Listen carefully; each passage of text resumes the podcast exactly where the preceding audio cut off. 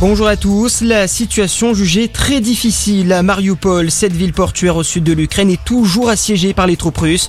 Après une première tentative d'évacuation hier, les civils devraient finalement quitter la ville aujourd'hui pour rejoindre l'Est.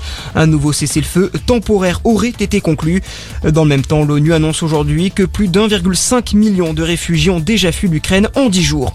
Et face à cette guerre, les négociations vont reprendre entre l'Ukraine et la Russie. Une troisième session de pourparlers va se tenir demain en Biélorussie.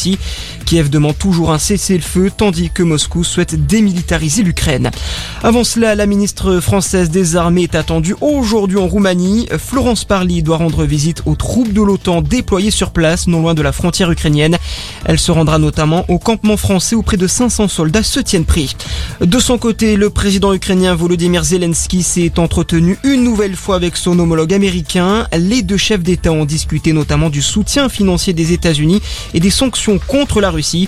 La Pologne, elle, a reçu hier le secrétaire d'État américain Anthony Blinken. Le gouvernement polonais demande à Washington de lui fournir des avions de chasse pour renforcer sa défense aérienne. Dans le reste de l'actualité, à cinq semaines du premier tour de la présidentielle, Éric Zemmour souhaite redonner un nouveau souffle à sa campagne. Le candidat de Reconquête tient aujourd'hui un meeting à Toulon, un meeting qui pourrait voir Marion Maréchal, la nièce de Marine Le Pen, rallier le polémiste. À gauche, le candidat de la France Insoumise, Jean-Luc Mélenchon, tiendra lui un meeting à Lyon.